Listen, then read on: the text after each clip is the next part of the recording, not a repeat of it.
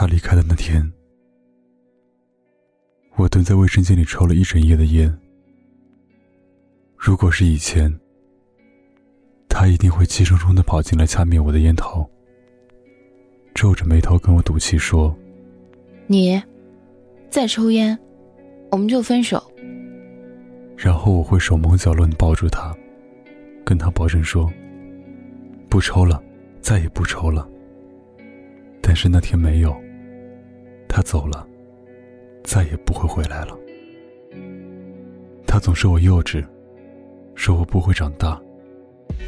但他不知道，其实我只有在他面前的时候，才会这样。我跟他说过很多次分手，但是每一次我都舍不得。我们在一起六年，他熟悉我每一个表情背后的真实心情，也知道我从未真的想和他分手。他真的太过孩子气了。我从未见过哪个将近三十的男生，还在执着于十几岁时想要开一间店完成的梦想。有时候，我真的特别气他，但是更多的时候，我都特别爱他。我跟他说：“你该长大了，我们要结婚，要给我们未来孩子一个安稳的家。”可是他好像永远都不懂。是他必须要更成熟，而不是我希望他能学会成熟。开店完成是我从小到大的梦想。我的童年只有上不完的补习班和练不完的琴，所以我希望给我未来的孩子一个不一样的童年。我想在里面放上我们女儿会喜欢的跳舞机，还有我们儿子会喜欢的篮球机。甚至还有他喜欢的夹娃娃机。我想让我爱的人每晚都能做一个甜甜的梦，但他说我错了。或许我们的孩子一点都不会喜欢玩电玩，或许我们的孩子就想学钢琴。那个时候我该怎么办？他总是自以为是。我们刚在一起的时候。他就喜欢带我去夹娃娃，他夹娃娃的技术非常好，每次我都能带一筐的娃娃回去分给室友。没有哪个年轻的女孩子不喜欢浪漫，可是我现在二十六岁了，不是十六岁。我虽然不怕跟他一起颠沛流离，但是我也想要一场安稳。他离开后的第三个星期天。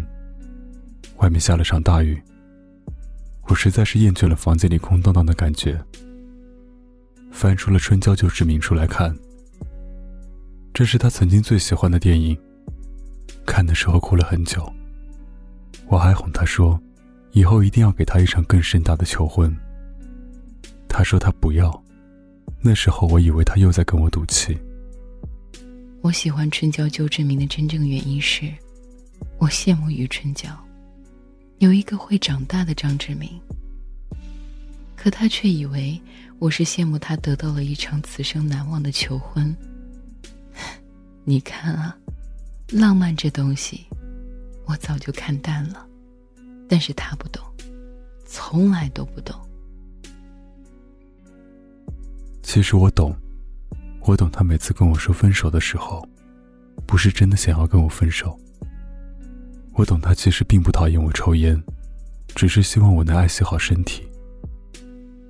我懂他从未真正的嫌弃过我，只是我给他了太多次失望，所以才有了他这一次义无反顾的离开。他是我爱了一整个青春的男孩啊，我怎么会真的嫌弃他？只是我等怕了，你知道的，女生的衰老。总是会来得更快一些。我不想等我老了的时候，他还是一个孩子。我开始戒烟了，开始认真的工作，开始学着照料好自己。我学会了做西红柿炒蛋和青椒土豆丝，这周还计划着去菜市场买条鱼回来煲个汤。我胃不好，以前他在的时候，总是会变着法子给我煲各种汤养胃。也不知道现在他还煲不煲汤了，煲的时候，会不会想起我？我答应了我妈去相亲，相亲对象竟然是我高中时的同学。我俩都很意外的在这种场合碰到彼此，倒也不尴尬，只是我始终投入不起来。还是会想他。虽然我的这位相亲对象这两年自己创业，已然一副成功人士成熟的姿态，我也还是会想起他的脸，想起他总会抱着我的胳膊说：“媳妇儿，我想喝可乐，就一瓶，好不好？”这个傻子，胃不好，也不知道这段时间他有没有按时吃饭。有没有把我忘掉？我有，我有按时吃饭，按时的想他，按时去让自己变得更好。也不知道现在的我，能不能让他满意。其实，他已经很好了，是我错了。我总说羡慕余春娇，可我自己，又哪里配得上那个会长大的张志明呢？其实我们都有错。毕竟他不是余春娇，我也不是张志明。我不想成为任何人，只想成为他喜欢的样子。你不需要成为任何人，我喜欢你，你就是最好的。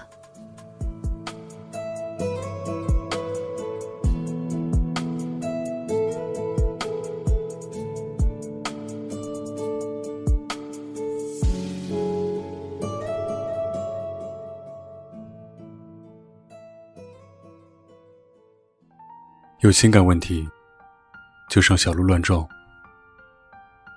关注微信公众号“小鹿乱撞情感”，微信搜索“小鹿三三七”，回复“爱”，可以获得价值一百九十九元爱情必修课。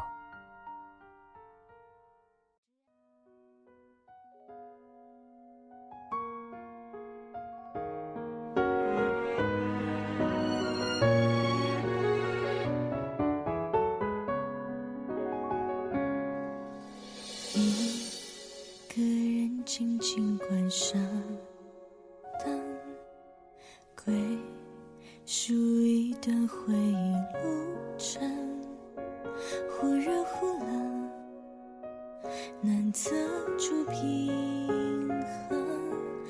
原来爱情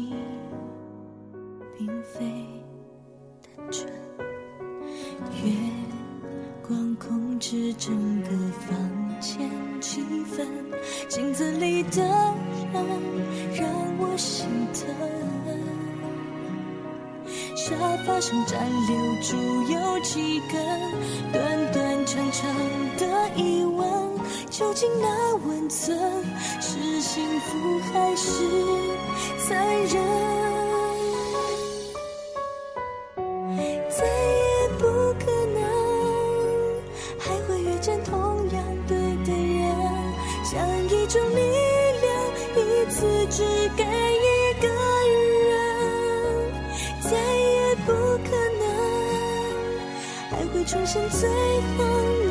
一次转身，有可能只是最美。